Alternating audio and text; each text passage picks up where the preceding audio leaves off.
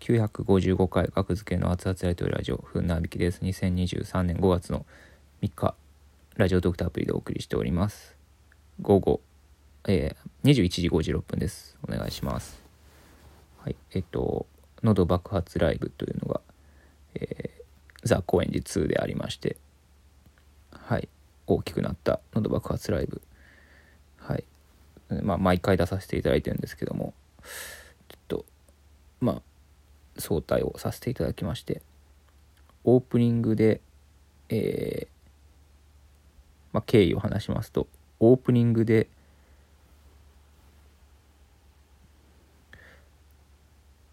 まあ毎回割と毎回やってるわけじゃないけど恒例のノリみたいなんで まあ高野さんにとりあえずボケまくって大声を出させて喉を潰そうっていうコンセプトのライブなんですけども基本はネタライブネタライブがあってエンディングでそれをやるって感じなんですけども最近はもうオープニングから特に今回オープニングは40分ぐらいありましたね。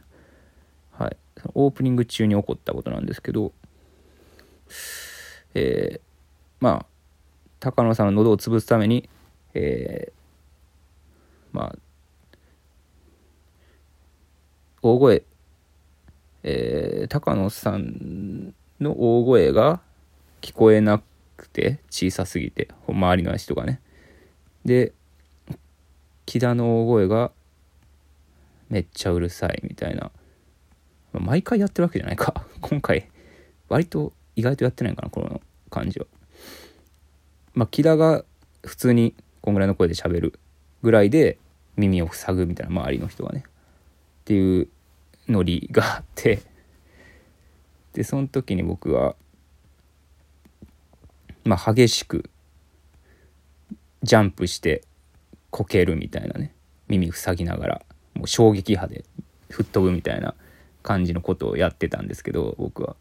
その何回かそれをやったんですけどその何回か目になったのか分かんないですけどその耳に違和感がありましてなんか耳が詰まってる感じするなと思って。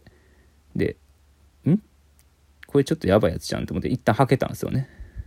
下手に。別に何も言わず。でそのね下手でねちょっと耳抜きみたいなあの鼻をつまんで鼻の鼻の穴を塞いでふんってやるみたいなのをやってみたらスーって右耳左耳が詰まってるんですよ。なんか水泳の後水が入ったみたいな感じで。詰まってて右耳が耳抜きをしたらスーってあ音符が スーって出るんですよね。これいやパンクしてる状態みたいなタイヤで言うと。スーって抜けていくんですよ。音符が。体内の風が。スーって抜けてる感じしてあこれやばい。え、これやばいやん。でも人生でそんなことなったことないんで、やばって思って、とりあえずちょっと、近くにいる近くにいるね、出演者に、とりあえず、わ、ちょっとやばいかも、みたいな。耳がおかしくてってです。ちょっと軽く説明して、ちょっと怖くなって楽屋戻って、とりあえずオープニングまだやってるんですけどね。まあ、僕はいなくなったことにはそんな誰も触れてない感じなんかな。そもそもそんな喋ってなかったし、僕はもうまあ見てる人はちょっと気になった人おるかもしれんけどあれ船木どこ行ったみたいな。で 楽屋でねその時僕調べてたんですよ。耳がの状態で検索してヤフー知恵袋とかでなんかその耳から風が出るみたいな。ので検索したらなんかさ鼓膜が破れてる可能性があるみたいなの書いてて。でも自然とあの聞こえる状態やったらなんかほっといても鼓膜は塞がって再生して何ともないですみたいなこと書いててああそうなんやみたいな思ってでもでもね音符が出るんですよね。右耳から左耳は詰まってて。で今もあのー、ちょっと自分の喋ってる声がこもってるっていう感じ。自分には。左耳が詰まってて。右耳右目はもうでもその音符が出なくなったんですよ。そうそう。あのもう今はで音符は出なくなったんですよ。まあ、時系列的に話した方がいいか。あのなんか心配になるかなと思って。今どうなんっていう。今あのー、両耳詰ま詰まってるって感じですね今。うん。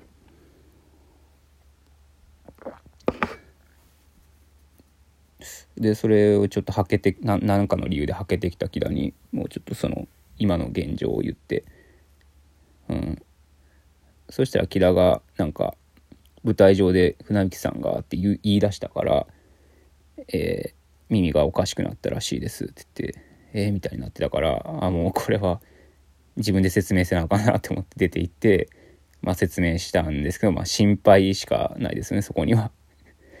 でちょっともうまあまあ説明してしまったからもうこれは変えるしかないなってまあ変えろうとは思ってたんですけどちょっと怖かったから申し訳ないんですけど本当に。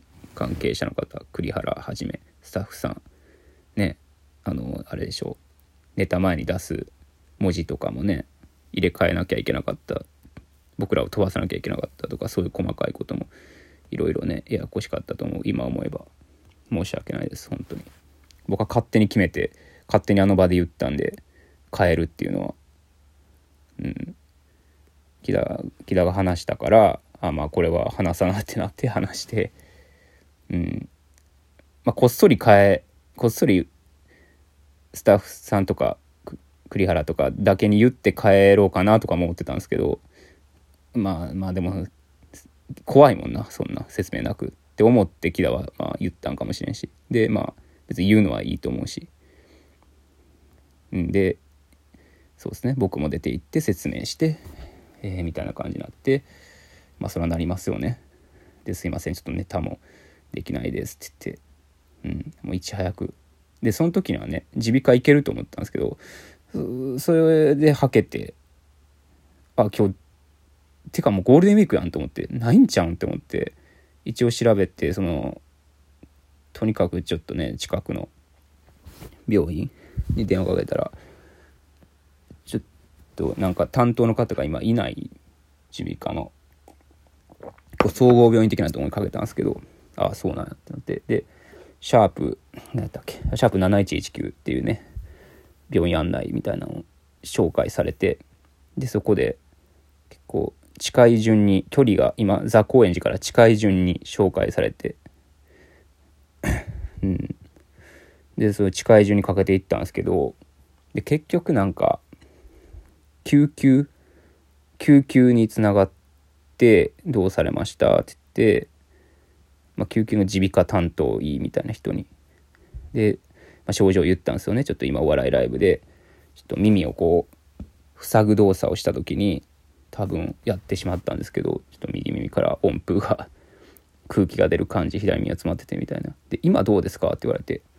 でその場でちょっと電話つなぎながらなんか耳抜きしてみたらふんってしてみたら軽くねしてみたら空気が出ないんですよね右耳から。さっきまで出たのに「あれ？あ今出ないっすね」って言ったら「あでしたらそこまで緊急じゃないかもしれないですね。耳は聞こえるんですよね」って「あはい。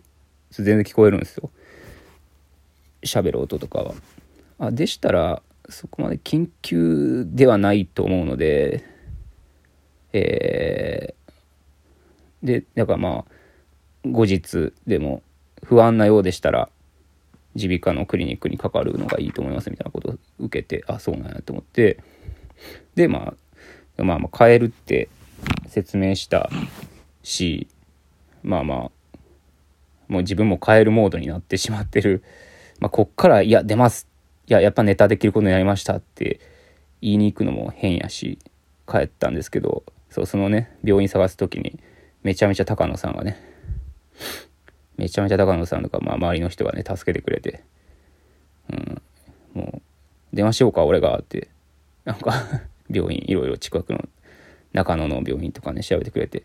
僕と並行して「いやでも僕はかけます」ってね、うん、ありがとうございました本当。助かりました。終わった後もね、うん、心配の LINE くださってありがとうございます。本当に申し訳ない。お客さんも うんお客さんにもね申し訳ないですね。ネタやって。で準備もしていってたんでね野暮ですけど。野暮ですけど僕もね僕なりに準備もしていってたのであのエンディングのねボケ用のやつ。うん。まあそういう結構荷物も多かったんですけど大荷物持って歩いて帰って。うん。でその帰ってる途中もねなんかねボーってなんか耳の中がするんですよね。外歩いててもえ？って思って。まあまあ上見たら飛行機雲があったんであ飛行機が通ろうとかって思ったんですけど、まあ、飛行機はよく通るんですけどにしてもすごい響くなって思ってあの中に。そうあのライブ中もねその帰り際にももう一回出たんですけど僕の話題というか額付けって交番を間違えて読むみたいな高野さんがねやってたからじゃあなんか出て行って今ちょうど話題に上がってますよみたいな大久保八億に教えてもらったからじゃあリュック背負ったまま出て行って帰り自宅私服で出て行ってでその時にねなんか高野その時じゃなかったかな？まあちょっとごめんなさい。その時じゃなかったかも。ごめんなさい。なんかもえっ、とまあ高野さんのしゃべる声が舞台上でしゃべる声が僕の内側からなんか言われてるみたいな感覚。その時は。今はマシになってるかもしれん。今は結構マシになってるんですけどね。うん。まあまあそんな感じで。要はその例えばドアを開ける音とかなんかね。うん。そういう生活音みたいなのがちょっと結構騒音に敏感になってるというか。そんな感じなんですよね今。うん。耳が両耳が詰まっててね。であのラジオトークのお便りにもね親切に休日やってるとこありますよって教えてくださった方ありがとうございます。ちょっと参考にしてはい行ってみようと思います。失礼します。